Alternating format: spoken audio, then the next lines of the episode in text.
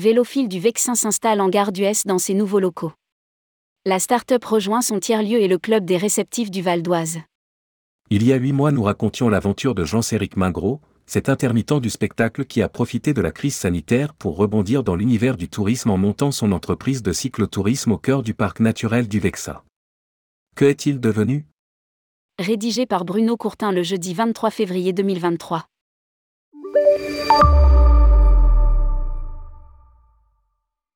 Eh bien la réponse est plutôt bonne. Vélophile du Vexin va entamer une troisième saison estivale mieux armée, mieux installée et mieux entourée. À la tête d'un parc, encore modeste, de 10 vélos à assistance électrique, dont deux pour les enfants, il s'est lancé dans l'aventure courant 2021. Les premiers mois ont été laborieux pour se faire connaître mais le bouche à oreille a fonctionné et il a réalisé déjà en 2022 un doublement spectaculaire de son chiffre d'affaires, avec plus de 600 clients sur la saison. L'année 2023 devrait marquer une étape importante avec plusieurs nouvelles décisives pour le développement. La première est la concrétisation d'un projet qui lui tient à cœur. Avec sa petite entreprise, Jean-Céric Mingros a réussi à emporter l'appel d'offres Millingar, lancé conjointement par la SNCF et IDF Mobilité, qui concernait notamment l'aménagement de la gare d'Ues, petit village du Vexin. Lire aussi, Vélophile du Vexin ou l'histoire d'une reconversion du spectacle au tourisme une nouvelle base et un lieu animé avec une programmation culturelle.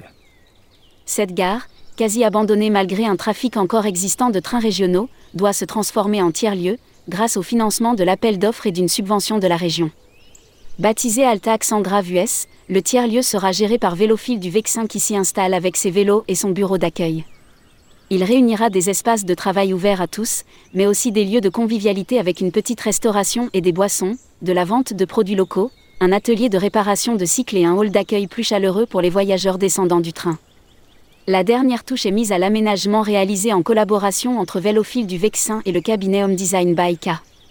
Outre sa nouvelle base de travail, Altax en Grave US devrait devenir un centre d'animation locale avec une programmation et des animations culturelles qui replongent Jean Séric dans son passé récent de comédien. Pour mieux connaître toutes les nouveautés et projets touristiques qui se concrétisent dans les années à venir, commandez en ligne le guide Partez en France le nombre de nuitées générées est encore décevant.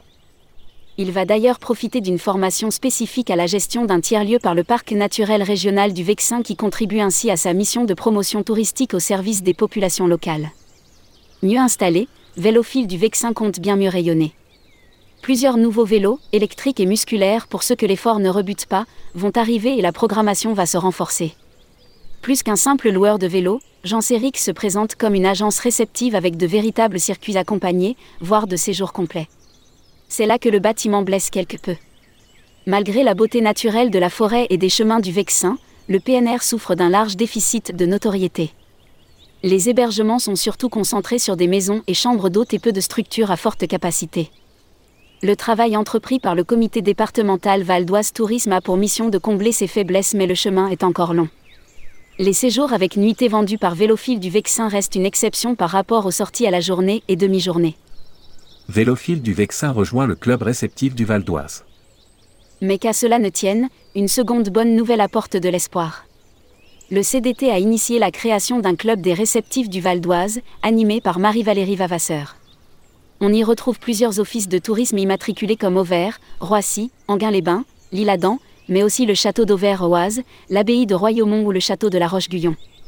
Les deux agences réceptives, quasiment nées en même temps, Vélophile du Vexin et Partir au Vert, ont été invités à rejoindre le club et à proposer une sélection de circuits dans le catalogue en cours de finalisation.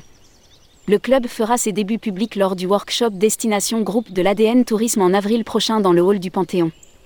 Il devrait être présent sur plusieurs événements d'ici la fin de l'année, Forum des loisirs culturels du CRT Île-de-France, sans doute rendez-vous en France et pourquoi pas l'IFTM Top Reza. La démarche est saine et bien organisée. Il n'y a pas de rivalité entre les offres proposées par les offices du tourisme, les sites et mon confrère de Partir au Vert avec lequel je collabore de temps en temps. Se félicite Jean-Céric Mingros. Reste à vérifier que tous ces nouveaux éléments vont permettre à sa petite entreprise de franchir un nouveau cap. Rendez-vous dans un an. Lire aussi, Rebondir après la crise, pourquoi Thibaut Tandonnet a lancé Partir au vert?